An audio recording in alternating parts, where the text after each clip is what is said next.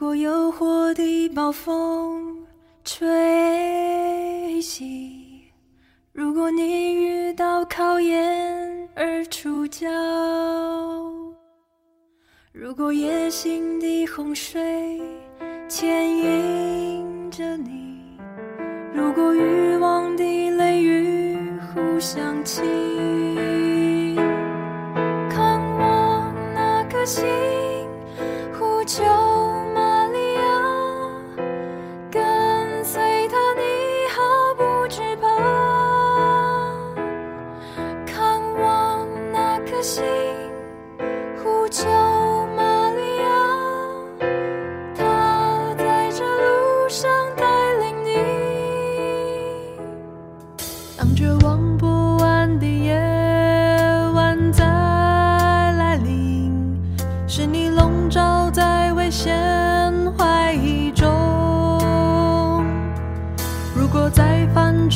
错的时候，面对审判的思想折磨你。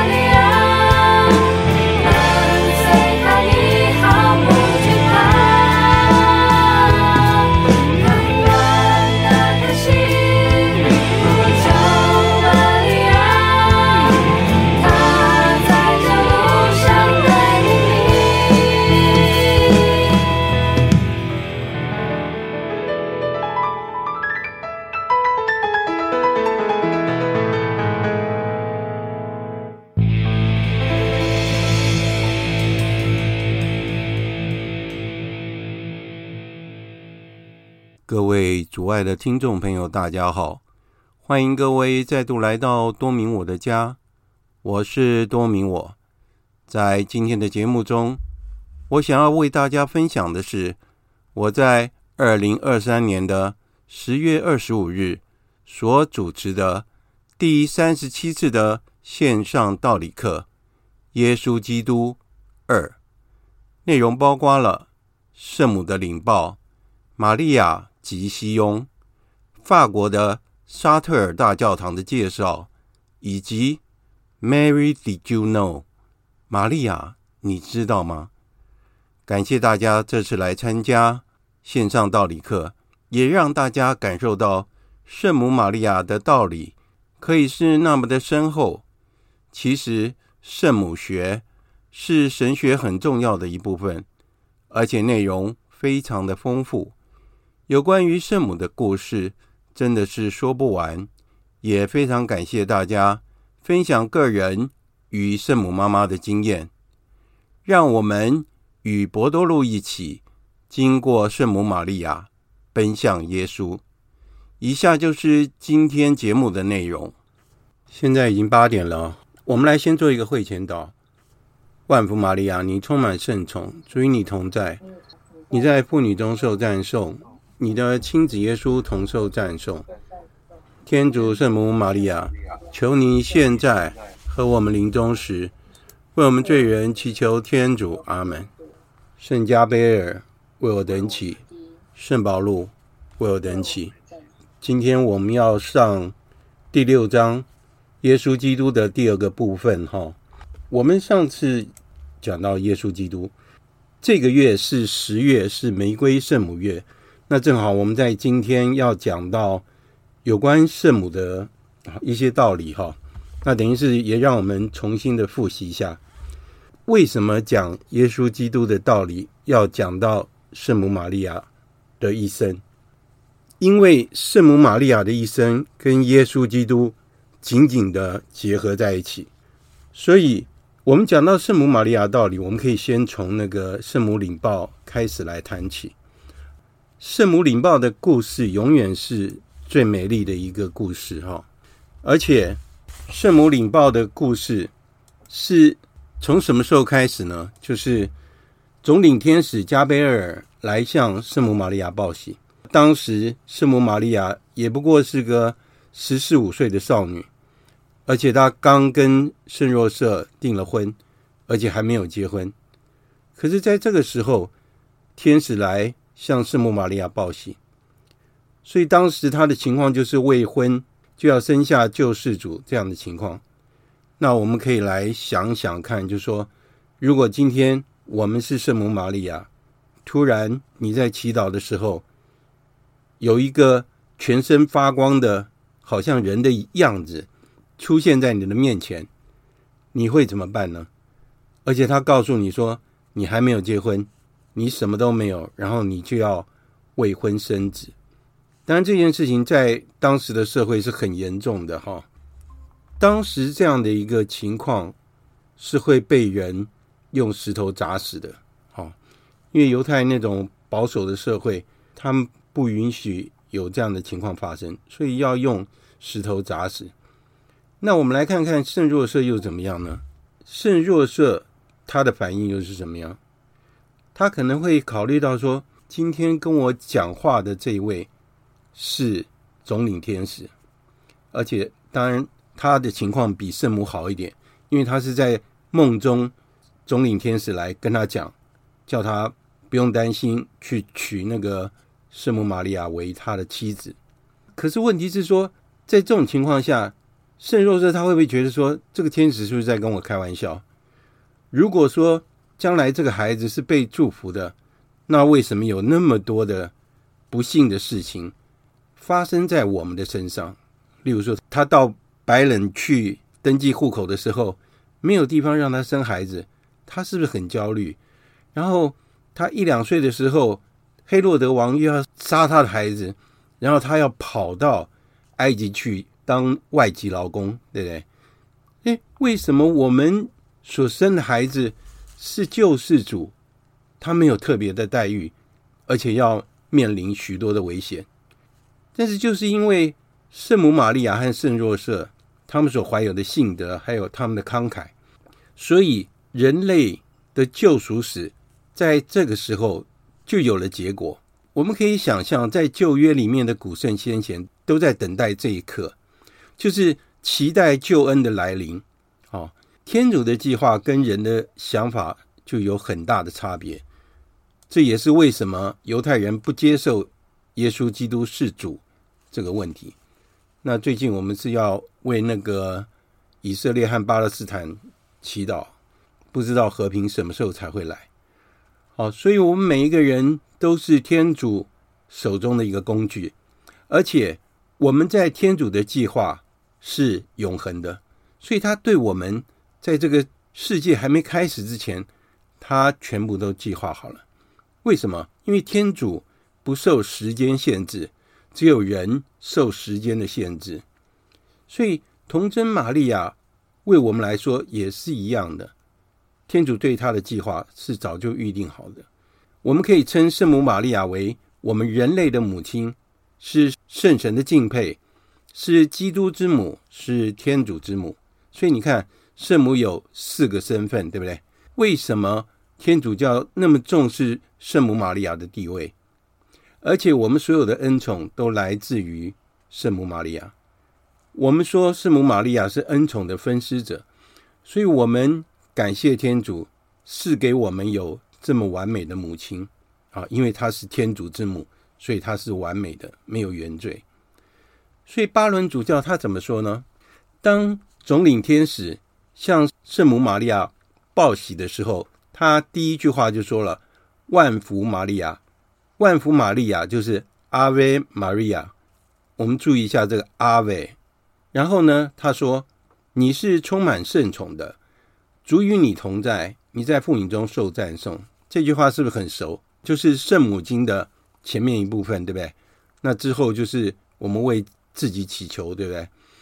天使在历史中显现给所有的人的时候，在一般的情况之下，他们的反应是差不多的，就跟圣母玛利亚的情况是一样的。圣母看到天使在她面前的时候，她感受到的是。惶恐不安，你不要说，就像我现在在我的书房里面，我的书房面对窗子，我的门在后面。如果突然我女儿跑进来叫我一下，我都会被她吓到。那何况是今天一个天使全身发光，然后来到她的面前，那她会怎么样？嗯，如果我们看到天使的时候，我们会怎么样？那天使就对她讲说：“玛利亚，不要害怕。”因为你在天主前获得了宠幸，看你将怀孕生子，并要给他起名叫耶稣，所以天使已经跟他讲了非常清楚啊。这是在路加福音的第一章三十到三十一节。路加福音是写出来的福音是很特别，他特别去访问了圣母玛利亚，所以他写了很多有关圣母玛利亚的故事。圣母当时他就在想说。这样的事情怎么可能会发生在我身上呢？为什么呢？因为我还没有结婚呢，我怎么能够生孩子呢？对不对？虽然他只有十四五岁哈，他也知道有这个常识啊。我们我不认识男人，我怎么生孩子？所以天使就跟他解释说，圣神要临于你，至高者的能力要庇应你，因此那要诞生的圣者将被称为天主的儿子。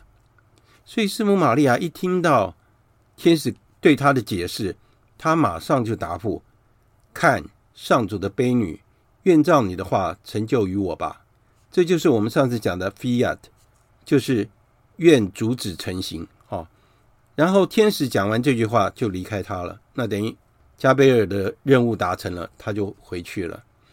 我们在这里可以看到，圣母玛利亚就是新的以色列。这是什么意思呢？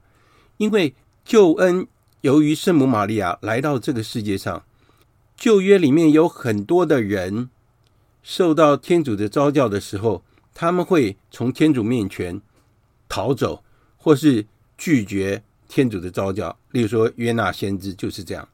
但是圣母玛利亚没有，她是自由的，完全的接受天主的旨意，而且她马上答应。为什么说她是成为新的以色列？因为以色列就是代表着天主的选民，旧约时代的以色列是旧的选民，就是犹太民族；但是新的以色列就是我们现在接受主耶稣基督的救恩啊，这些人就是新的以色列子民。在圣母玛利亚接受了天主的要求之后呢，又发生了什么事？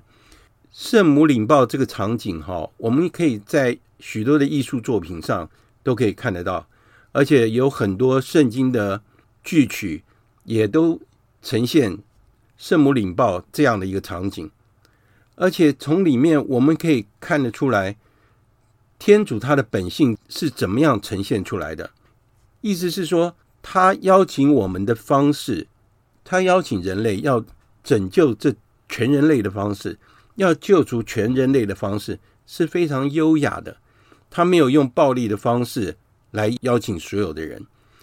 我们可以想一想，在传统的神话里面，例如说希腊神话，或是一些非洲的土著啊，或是什么，他们的神要介入人类的事物的时候，他们经常都是用非常暴力的方式，是用干预性的方式来介入人类的事情，就是强迫人类要接受他们。例如说，在非洲或是呃一些土著哈，他们流行一种活人祭，他们认为这个有地震啊、有天灾啊，就是神生气了，所以他要祭杀活人来献给他们所谓的神啊，这就是他们的一个对神的一个观念。那希腊神话，他们的神几乎就是跟人差不多，会谈恋爱，会嫉妒，还好像互相打仗这样子哈。类似这样的情况，所以变成是一种人性化的那种神。所以，我们所相信的天主跟神话里面的神是不一样的。我们的天主是非暴力性的天主，而且是尊重人的、尊重人的自由的天主。所以，当圣母玛利亚被邀请的时候，我们可以大胆的说，她是被天主的使者，就是总领天使所取悦了。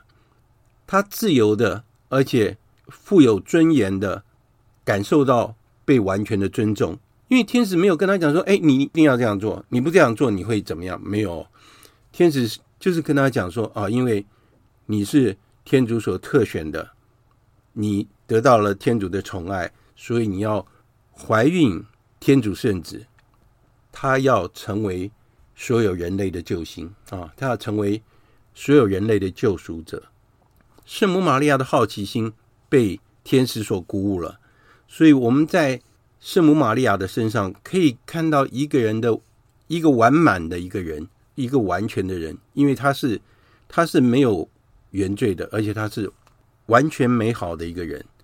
就初期教会的教父，就是第五世纪以前的所谓的神学家啊，我们应该说他们是神学家，就是他们给我们的教导，他们渴望。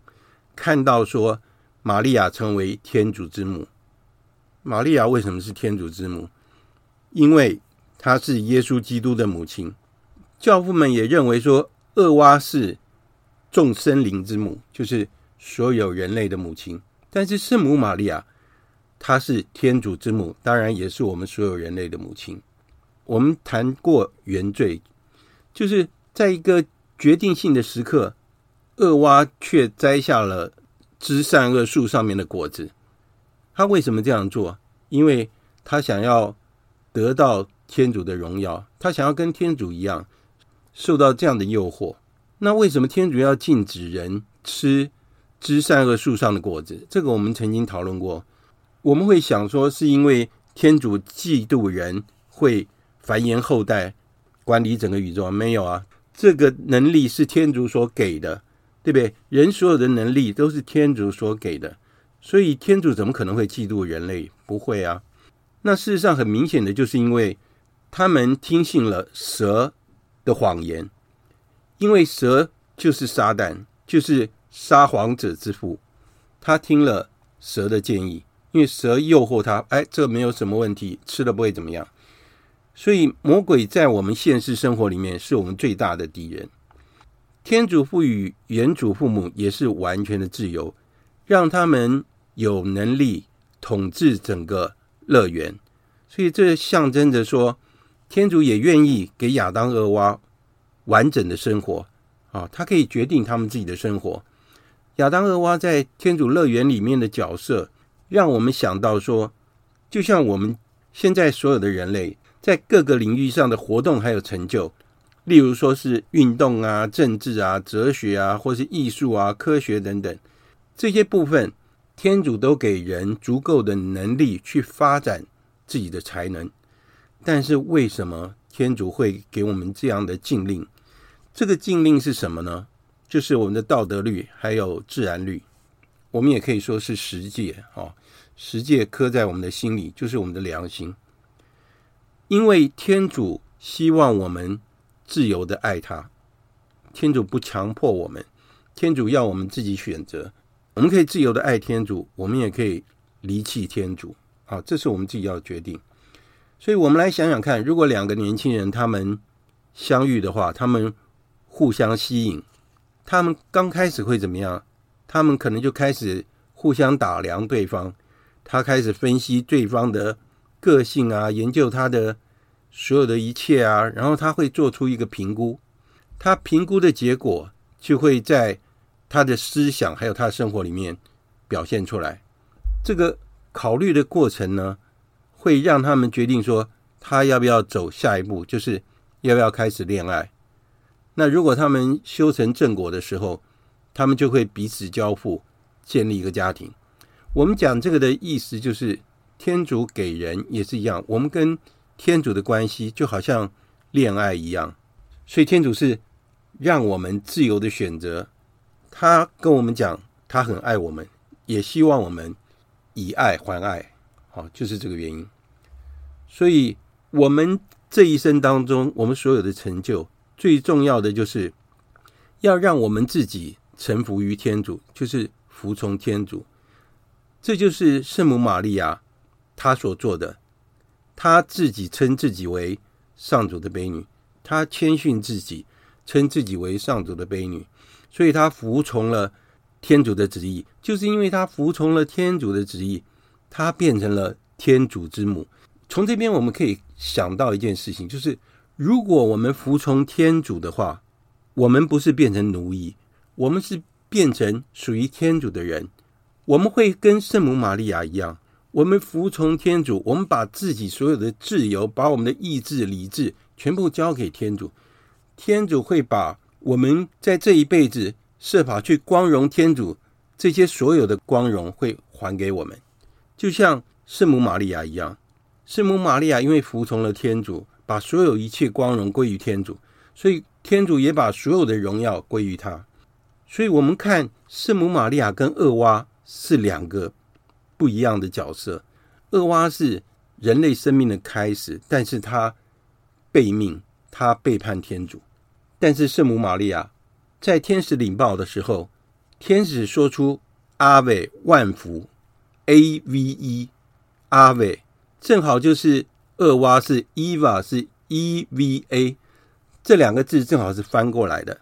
这样可以了解这意思吗？就是圣母玛利亚跟厄娃是反过来的，他们都是人类的母亲，一个犯罪，一个完全没有犯罪，所以他们有相同的角色，都是天主所造的，但是一个服从天主，一个背弃天主。有一位神学家，他叫做巴尔塔萨，他说，在教会里的生活的所有的形式。都是来自于圣母玛利亚的典范，就是 Fiat 这样的一个态度，愿照你的话在我身上完成。所以他完全了接受天主的旨意。所以我们要去好好的去想一下哈，在我们的生活里面，我是不是真的完全按照天主的旨意去生活？所以在西方教会对圣母玛利亚非常的关注。特别是在十二世纪，有一位圣人叫做圣伯尔纳多。我不知道大家有没有读过那个《玛利亚与小丑》那个故事，里面就讲到一位吸毒会的院长，就是圣伯尔纳多。那个故事很有意思，我有写那个心得，我也有做成播客节目。那那个故事非常有意思，大家有空可以听一听。圣伯尔纳多他写了很多有关就是崇敬圣母玛利亚的书，所以。很多的后代的人受到他的影响，所以有很多的教堂，不管是主教座堂还有教堂，好，都是以 Notre Dame，就是以圣母为主保。所以就是把这个教堂奉献给圣母，就像永和的圣母升天堂，中和教堂是天主之母堂，好，都是把教堂奉献给圣母玛利亚。所以在欧洲有很多的教堂就是以圣母玛利亚为名称。为什么会这样子呢？就是因为这样的一个原因，所以有人认为说欧洲变得更文明了，而且欧洲变得更温和了。那是因为圣母玛利亚的这样的一个氛围，就是有带着这种女性的氛围。那所以我们都知道圣母玛利亚一直在那里，而且她被记录在圣经里面。所以在第五世纪以前的教父们，他们对圣母玛利亚的看法是什么？他们认为圣母玛利亚是新的厄娃，她取代了厄娃的地位，这是非常有趣的一件事情。啊，所以圣母玛利亚一直是所有的学者还有艺术家关注的一个对象。所以我们认为圣母玛利亚是天主之母，这件事情是毫无疑问的。而且这件事情非常引人入胜。天主为什么这样的谦逊，而由一个具有人性的母亲取得了人性？因为天主来到这个世界上，一定要取得人性。那取得人性，一定要有一位特殊的母亲。所以，这就是为什么耶稣基督有他的母亲的原因。那当然，我们也知道说，耶稣基督也有他的堂兄弟，他也有祖父母，就是圣雅敬和亚纳。所以，他们都是真的人，所以他是人类的后裔，就是他也是从人类而来。所以，这就是道成肉身这件事实。天主性怎么样跟人性结合？怎么样成为一个真正的人？借由圣母玛利亚的仁慈和温和的合作，他成为了我们所有人的辩护者。那接下来我们要来谈一下，就是玛利亚和西雍。巴伦主教就说，玛利亚在救恩史当中，她扮演了一个非常关键的角色，因为她是新旧约的桥梁。这一句话我们是很熟悉。还有另外一位天主和人类之间的中保，也是桥梁，是谁？就是耶稣基督。如果没有耶稣基督的话，我们没有办法到天主那里去。这边讲到一个建筑物，就是法国的沙特尔大教堂。我分享一幕给你们看一下，可以看得到吗？这个是法国的沙特尔大教堂。那这个教堂是很有名的教堂，因为我最近也在个呃长老会的中华神学院。我去上那个教堂神学的课，因为教授是我以前的同事，哦，那他在教教堂神学，那他先生是建筑师，而且他讲得非常好，因为他把历史之间的教堂啊、形式啊怎么演变的，然后跟神学的背景怎么样结合的，哇，我觉得非常精彩，非常有趣。我也有写报告，我到时候我会跟大家分享。这个大教堂为什么这么特别？因为它的建筑物，它的平面图就像是圣母玛利亚的身躯。好，我们来看看他在讲什么。你看，这里是那个，大家可以看得到吗？可不可以回应我一下？可以，可以看到。好好，谢谢哈。你看啊，这个很美丽的这个，这个叫做玫瑰窗哈。这玫瑰窗里面有十二个圆。好，然后中间这个是圆心，然后发散出去。那它每一个圆里面都是一个故事，所以你看这个教堂是哥德式的教堂，你一进这个空间就感觉非常的空间感是非常的高耸，所以你一进去你要往抬头往上看，然后天花板是非常漂亮。好，我们再看下面，你看这个也是就是他进来的情况。然后前面这个圣像是什么呢？这个圣像就是圣母升天的圣像。好，我们往后看。那这个是里面的一些雕塑，这就是它的外观。好，哥德式的教堂就是它的尖塔非常的高。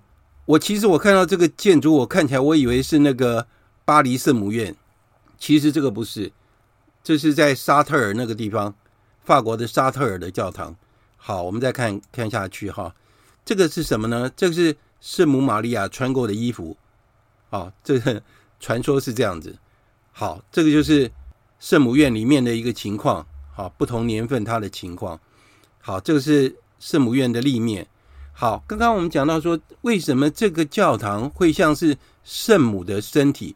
你看这两边的侧堂就好像圣母的手臂，然后这个往上的这个部分，哈，这边有三个圆圈，这个部分，哈，这个就是圣母的头，那这个是圣母的身体，所以它在这个平面图这个地方，就是我现在画的地方，就是三分之二这个位置，哈。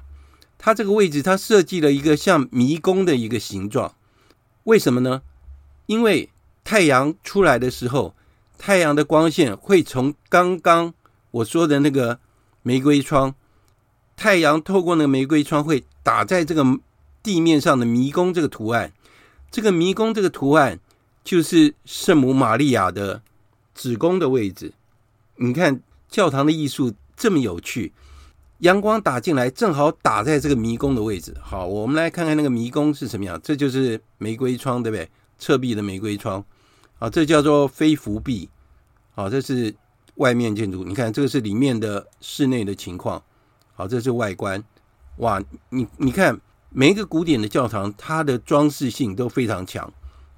这是它的一个时钟。哈，这也是一些圣经故事。好，这些都是一个浮雕，这是耶稣像。哈，好。这些应该都是圣人像，好，烈士像，好，你看，这就是我刚刚讲那个玫瑰窗，中间是耶稣基督，对不对？其他就是圣经故事。好，我们再看下去，好，这是很漂亮的玫瑰窗，对不对？哇，这个就是中间的那个玫瑰窗，太阳就是往这边射进来，然后打在那个迷宫上面，这就是圣母升天的一个雕塑，非常美丽。我记得有圣像用画的，也是这个样子。这个就是室内圣母升天那个雕塑的，在这个位置。好，我们再往后，这个就是我刚刚讲那个迷宫的那个样子。好，就太阳出来的时候会打在这个迷宫上面，这个迷宫就暗示着圣母玛利亚的子宫。所以我们可以看到，意思是什么呢？就是艺术和信仰结合在一起。那他也讲，你看，我们说耶稣基督就是光，耶稣基督。就是天主的智慧，它就是光，所以光从玫瑰窗打在圣母玛利亚的子宫上面，就是暗示着道成肉身。所以他用艺术的手法把这整个道理讲出来。所以为什么我们中古世纪的那些教堂有这么多的历史价值，就是这个原因。所以我们看圣母玛利亚，她是哑巴郎的女儿，那哑巴郎是。第一位以信德聆听天主的召唤的圣主，哦，当然我们的信仰也是从亚巴郎那里来。那所以圣母就好像是伊莎格的母亲，就是撒拉，撒拉就是亚巴郎的妻子。她也好像是撒母耳先知的母亲，叫做亚纳。她也像是山松的母亲玛诺亚的妻子一样。他们都是旧约里面的人物，而且他们怀孕了。旧约里面的圣主、先知和明长，而且他们这些人的特性是什么呢？就是他们三位都是年纪很大的时候，他们原来是被人家认为是不可能生孩子的。但是像莎拉在八十岁才生小孩，然后呢，撒母耳的母亲雅纳在她求了天主求了很久，她才怀孕生子。三松也是一样哦，而且这三个人物都是在旧约里面。非常特别的人物，所以圣母玛利亚怀孕的耶稣基督那更是如此了。那而且圣母就是先知里面的依撒意亚先知、耶勒米亚先知，还有厄泽克尔先知，他们所预言的那一位默西亚的母亲。所以为什么圣母玛利亚称为约柜以及圣殿的满全？所以我们上次也有解释过，为什么圣母玛利亚就是。约柜本身，因为约柜里面放的就是天主的圣言，就是十诫。好，那这边还提到，就是说圣母玛利亚就好像圣咏、智慧篇还有箴言的作者，这几部书都是在旧约里面的书，都是充满了智慧。而且在路加福音里面，他讲说圣母玛利亚，她把所有的一切都默存于心。圣母玛利亚她不了解，但是她把它默存于心。哦，所以他是最完美的以色列，因为他表现出他的忠实、耐心，而且他仔细的聆听天主所说的每一句话，而且他领受了天主的旨意以后，他怎么做？他是迅速的回应，马上回应。很有趣的是，在路加福音里面，他讲到说，圣母领报之后，天使告诉圣母玛利亚说：“且看你的亲戚伊撒伯尔，她虽然年老了，却怀了男胎，现在已经六个月了。她原来素称不生育的，因为在天主前没有不可能的事。所以圣母玛利亚一听说圣父伊莎伯尔领报了，她就急速的往山区去，因为伊莎伯尔住在山区，她急速的往山区去，她没有逗留一分一秒钟。从这里我们可以看到，圣母是马上回应天主的旨意，而且在旧约里面有很多的人听到了天主的旨意，听到了天主的邀请，都迟迟的回应，或是甚至于不回应。我们可以思考，就是说，人类是怎么样面对天主的旨意？天主邀请我们，我们是怎么回应的？而且在旧约的历史里面。以色列人不断的犯罪，所以他们一直受到惩罚，这也是原因。所以我们来想一想，圣母玛利亚她真的了解怎么样去执行天主的旨意，所以她很快的行动。当圣母听到天使领报，而且解释说圣父依撒伯尔也怀孕的时候，她就急速前往山区去。我们可以想到说，为什么她会这样做？我把它归纳成三个原因。第一个原因当然是福音上面字面上所解释的，因为圣母玛利亚她很关心她的表姐圣父伊莎伯尔，他现在情况怎么样，所以她想要去帮助他。事实上还有另外两个原因。第二个原因是什么呢？圣母玛利亚因为只有十四五岁，她怎么会知道要怎么样哺育小耶稣呢？怎么样照顾小孩呢？像那个杜妈妈照顾孙子，两个孙子一打二，哼，不简单，对不对？所以，圣母玛利亚一个小女孩，她怎么样照顾孩子？所以说，圣母玛利亚要去跟圣父依撒伯尔学习啊，她是最适当的人。而且，圣母未孕生子这个秘密不能让别的人知道。那她也相信伊莎伯尔一定了解她的情况。好，那第三个原因是最重要，就是圣母接受了天主这么大的恩惠，她要跟谁去分享呢？他一定要找一个跟他有同样经验的人，才能够了解到他内心的感受是怎么样。所以他的表姐伊莎伯尔是最好的人选，他一定可以完全了解圣母玛利亚的心情。所以在这里，路加福音就记载了圣母和圣父伊莎伯尔相遇的时候，他们互相倾吐内心的喜悦。所以依据圣传，在这个时候。圣父依撒伯感受到他的孩子就是圣若翰，在他的腹中跳跃，因为圣母玛利亚怀的是主耶稣基督，所以当圣母跟圣父伊莎伯尔请安的时候，圣若翰就在伊莎伯尔的腹中跳跃，他是多么的喜悦。所以我们在圣传里面，我们认为说，圣若翰在这个时候他的原罪就被赦免了。我们从这边我们可以想到说。天主的计划是这么的周密，他连圣母要学习的对象、要倾吐的对象都为他准备好了。所以在这边我们可以知道一件事情啊，这是我的想法哦。当我们遇到任何神秘的经验的时候，我们不要到处嚷嚷跟人家讲，我们要找一个有经验的人，或是一位有经验的神师，跟他们讲我们的经验，要不然人家会认为我们的头壳坏掉了。所以我们看。在迦纳婚宴上，圣母玛利亚转向仆役，她用一种先知、经师还有长老的语调，她那句话说：“无论他吩咐你们做什么，你们就做什么。”这个时候，水就变成酒了。他的语调是一种命令式的，而且非常肯定。而且这句话是圣母在福音里面讲的最后一句话。所以，有的人把圣母玛利亚看作是一个。非常甜蜜的，或是一个非常多愁善感的女子，事实上不是这样。圣母玛利亚不是这样的一个角色，因为圣母玛利亚是非常机警的一个年轻的女孩子，她接受了天使的启示，虽然她问说这件事情怎么成呢？因为我不认识男人，所以她很聪明，她也很诚实。天使也尊重圣母玛利亚这样的一个态度。然后圣母玛利亚一接受了天主的旨意以后，他就急速到山区去拜访他的表姐。所以我们可以说，圣母玛利亚是非常聪明，而且他知道要怎么样去执行天主的旨意，他绝对不是多愁善感的。所以圣奥斯丁他讲了，圣母玛利亚是中途的榜样，她是第一位中途，所以说她是我们所有人的榜样。最后我要跟大家讲的就是一首歌，它叫做《Mary Did You Know》，中文翻译过来是“玛利亚，你知道吗？”那翻译的人是吴纯瑜姐妹，她住在美国哈。那我大概帮大家念一下这个歌词。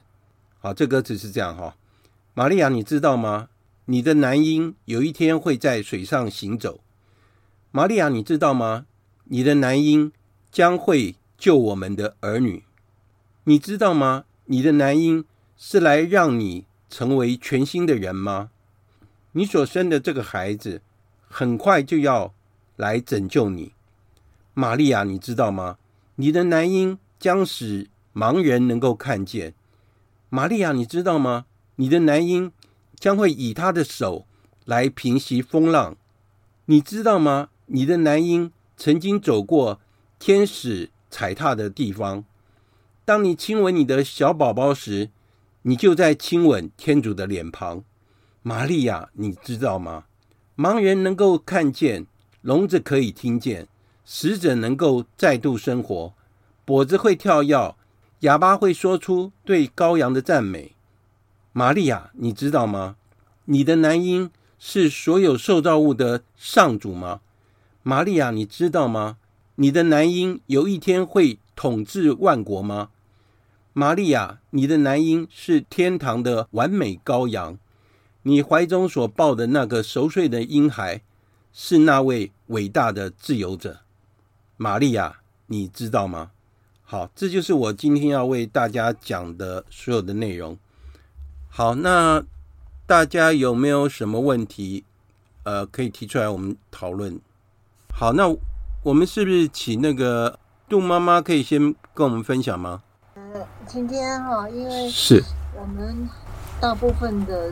时候都是听到耶稣和和一些先知或是中途的那个故事，关于玛利亚的部分哈，是，我们只知道那个他产子的那一段故事。我啦，对对对，我个人是是是是，今天听到那么丰富的关于玛利亚的一个他的生命的这个神圣的价值，我真的是是是非常的感动，因为 我们圣母经。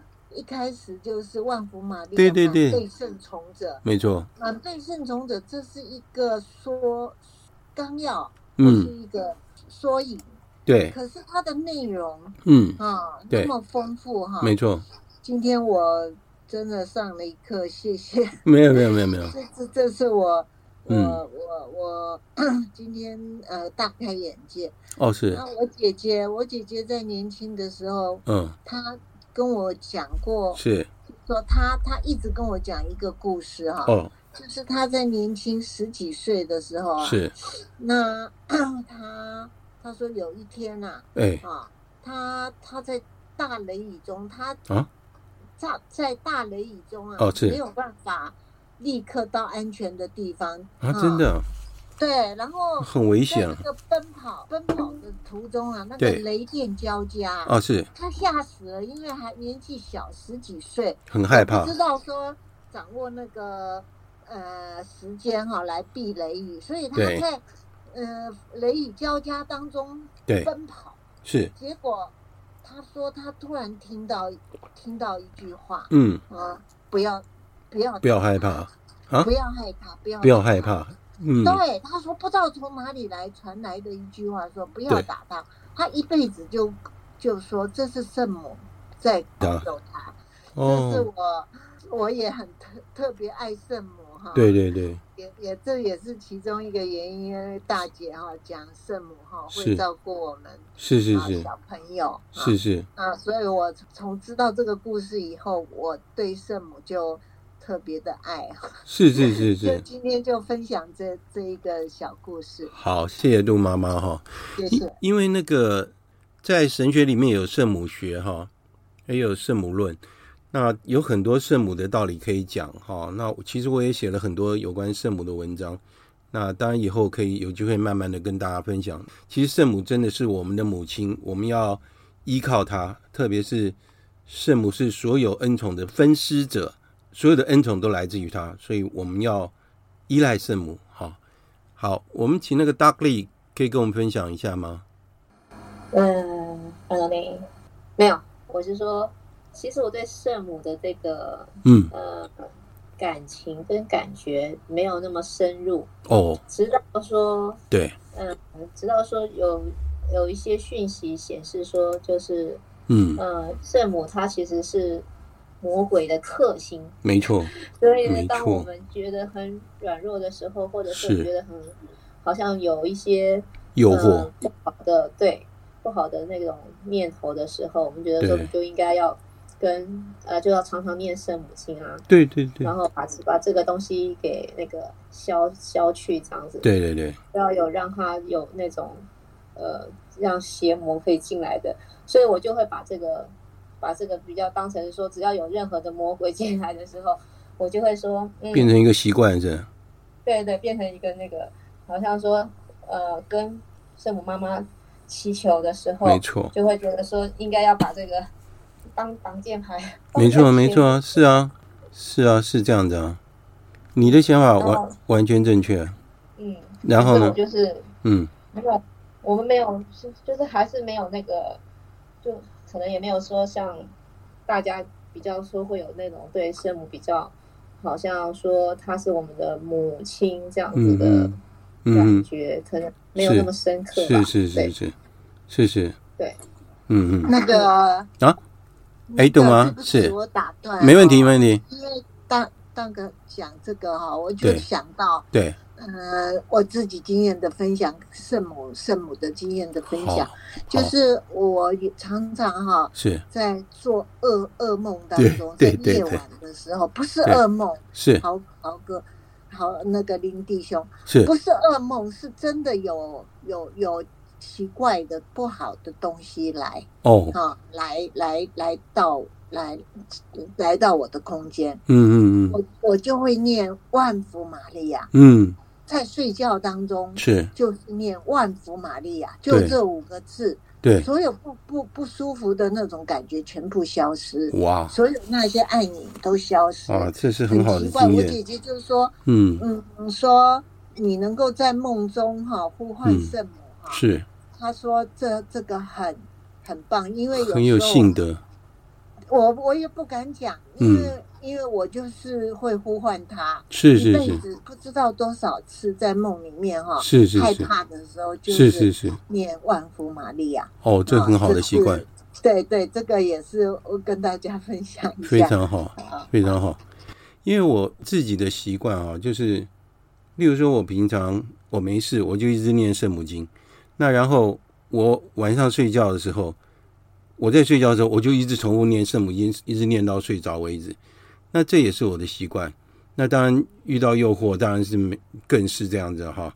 或是我觉得很难过的时候，没有人可以倾吐的时候，我也会找圣母妈妈，因为我们每个房间都有圣母像，所以我会找圣母妈妈。好，那其实圣母的故事有好多，我们请那个金国兄跟我们分分享一下好吗？哦，当然，那是我的荣幸啊！你叫我当然，当然，当然，没有啦。是，呃，我是有些感觉哈，嗯，好像你呃讲的话，好像，嗯，呃，对，好像妈妈嘛，对不对？对啊，妈妈，无论如何，她都会支持我们，没错，不管是哪一个呃情境哦，对，她会保护我们，或者是。让我们就受到有一种爱的感觉了。是是是是。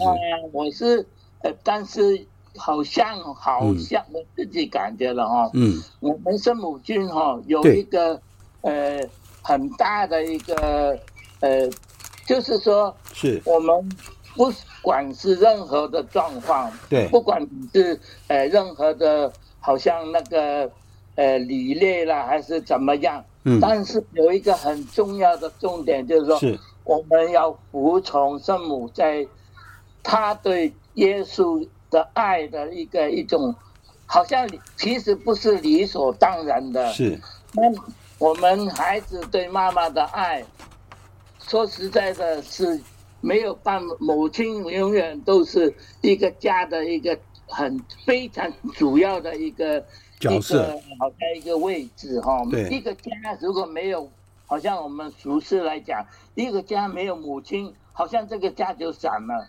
所以呢，我们要对，呃，尤其是对圣母的一种孝爱，或者是我们对圣母的一种呃接触啊，或者了解，因为圣母，你看，只有他，全世界都有不一样的圣母的显现，是为了爱我们人类。是，所以呃，我希望大家就是说，我们呃对圣母不是理所当然的，我们对圣母应该。更加来呃了解我们自己这一个母亲对我们的爱，那他的爱跟我们呃对他呃耶稣基督是有一点不大一样的。对，那所以呢，我是呃我们圣母经哦哈，就是说呃就是呃很非常不是重视什么呃大家的聪明啊这样，对，因为但是我们圣母经非常重视这。一个一种服从啊，或者是是呃，对于别人的一个兄弟姐妹的一种爱的一种想法，是。所以当时呢，生好像你讲的生母的故事真的太多了，很多，对。那个希望大家更加的能够接受生母的爱。是是是。好，谢谢谢谢。那我补补充两点，第一个就是刚刚那个杜妈妈还有那个 Dudley 都有讲到一件事情，就是有一个那个驱魔师是。呃，意大利非常有名的驱魔师，哦，他说了一句话，他说：“我们念圣母经，我们念一遍圣母经，就是在魔鬼的头上打一拳。”然后那个魔鬼还说：“你们不知道，如果你们每一个人都勤念玫瑰经的话，我们魔鬼就会被消灭掉。”那另外呢，有一句俗语是什么？就是所有的人与伯多禄经过玛利亚，奔向耶稣。所以，我们天主教徒敬礼圣母玛利亚，事实上就是带领我们奔向耶稣基督。好，那我们请那个应先生，能不能跟我们分享一下？好，是是，呃，圣母妈妈，其实我认为，嗯，她最伟大的就是，她其实是个无言的母亲，无言。你看啊，她哦，无言几乎没有讲话，对不对？她没有没没有一句话。哦，可是呢，他其实默默的，他就是，对，呃，耶稣做了一切的事情，对，他是默存于心，就是默存于心，然后是他是背后是最有力的支持者，没错，呃，耶稣最后为我们就是走上这个祭台上，对，他从头到尾就是陪伴着，陪伴着，对，那我想任何一个。就是母亲呢，对，能够像他这样子，就是看着自己的，就是儿子在十字架上是，却能够无言的，就是支持支持到最后，对不对？直到最后，这个实在是，我们就知道是圣母是是是我们全人类的母亲。嗯，对，没有错。所以就是。我经过很多次是这个手术，对，就是三年前的那一次，那个那个心脏瓣膜的那一次，哇，很危险，就是，就是很危险。但是，就是我后来就是从这个加护病房出来了以后，我心里就是一直在念这个玫瑰经，嗯，好。然后我曾经说过，我加护病房出来以后，嗯。这个第三天，嗯，我就是想到要叫我女儿去找神父帮我复油。哦，是，然后复复油办告解完了以后，是。那个奇迹啊，对，真的是不知道是是如何解释，如何解释是，可是事实上就是奇迹就出现，是耶稣，嗯，或者是圣母，对，就是。赐给我的力量，然后对，我居然能够，就是马上就呃下床就是走路了，而且而且那个那个又过了过了三天，是。我就出院了。哦，很快。然后，然后出院以后，我回到中立，对。然后第二天，因为我心理上放不下，是。那个当时的工作哦，工作，我又对我又我又跑去竹南上班了。那个哦，那个时候我女儿坚决的叫我要休息，要去不要去？对。可是呢，我就是而且是开着车去，阿姨一边开车一边就念圣母经。哦，还好没事，就是没有事。然后然后把那些事情做完是。我现在想起来，就完完全全是，就是圣母给我的力量。是是是，哇，真的是不简单。所以我们可以看到，就是说，我们每一个人要是要讲圣母的故事，事实上太多了。那天主给我们的恩惠也更多。那因为现在已经九点了哈，我们就做一个结束的导词。那也很感谢大家来参加今天的课。好，那我们一起来念最后的导词。万福玛利亚，你充满圣宠，主与你同在，你在妇女中受赞颂，你的亲子耶稣同受赞颂。天主圣母玛利亚，求您现在和我们临终时，为我们罪人祈求天主。阿门。圣母玛利亚，我等希望上帝之座为我等祈。好，谢谢大家来参加今天的课，大家早点休息了。晚安，晚安，谢谢，谢谢大家，感谢平安，平安。今天的节目就在这里结束了，感谢大家的收听，我们下次再会。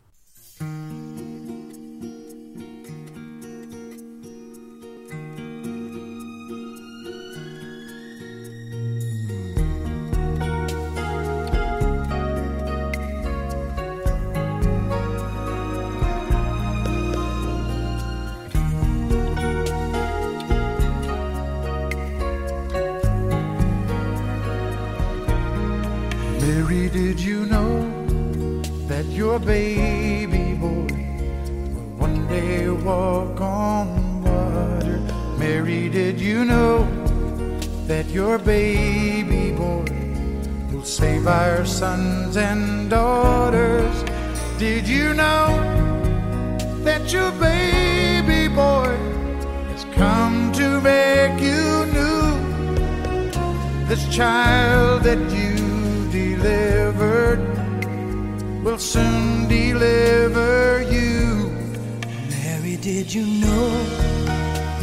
baby boy will give sight to a blind man. Mary, did you know that your baby boy will calm a storm with his hand? Did you know that your baby boy has walked where angels trod? And when you kiss your little baby kiss the face.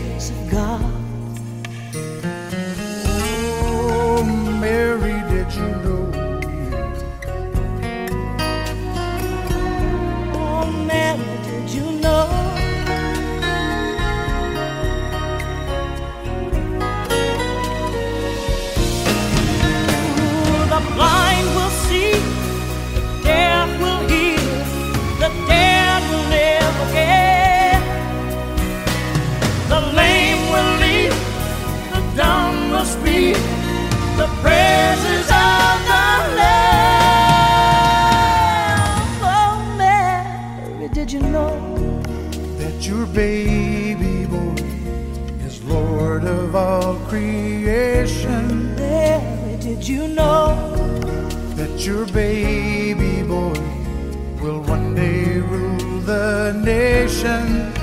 Did you know? Did you know that your baby boy is heaven's perfect land? The sleeping child you're holding the grave. I